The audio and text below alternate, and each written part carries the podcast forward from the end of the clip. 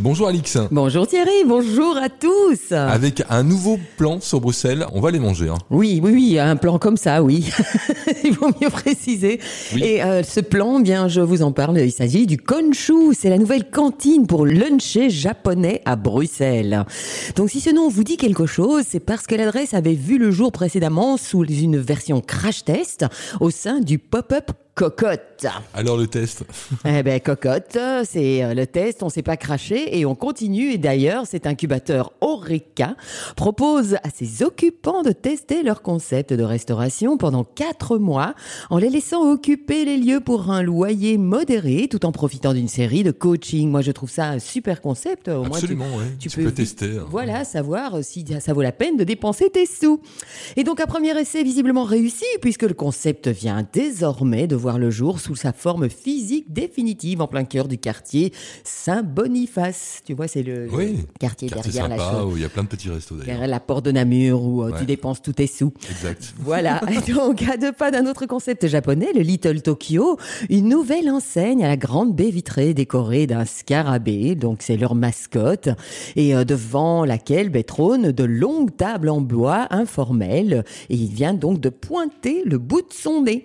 Mais la véritable l'originalité de l'adresse réside surtout dans son concept original, puisque Konshu apparaît comme, enfin j'espère que je le prononce bien, Konshu, Konshu, enfin bon comme vous voulez, apparaît comme l'une des rares adresses de Bruxelles à avoir fait du curry japonais, surnommé carré, euh, donc en japonais, enfin mmh. je ne parle pas japonais, mais bon c'est comme ça, et donc c'est son plat phare. Donc un plat particulièrement célèbre au pays du soleil levant, que l'on déguste façon street food, ou en version XXL avec toute la famille car facile à cuisiner pour un grand nombre de personnes.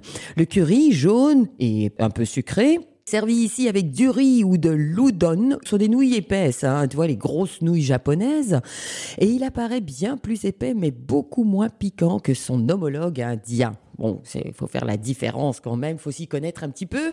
Question culinaire, n'est-ce pas? Donc, vous créez votre propre assiette en choisissant d'abord la base. Vous prenez soit les nouilles, soit le riz. Ensuite, vous optez pour une garniture de votre choix en fonction de l'humeur du chef, donc une option végé, et deux options carnées, donc euh, voilà, à votre goût. Donc, si vous préférez la bidache ou euh, les, les, petits légumes. voilà. Et puis, vous pouvez ajouter quelques extras, des œufs marinés, des morceaux de parmesan, etc donc vous avez plein de choix. Et le tout pour un prix oscillant entre 16 et 19 euros, donc ça va encore. Hein. Mais mieux vaut directement opter pour la formule lunch. Ça c'est peut-être un peu mieux, c'est 21 euros, donc pas tellement plus cher.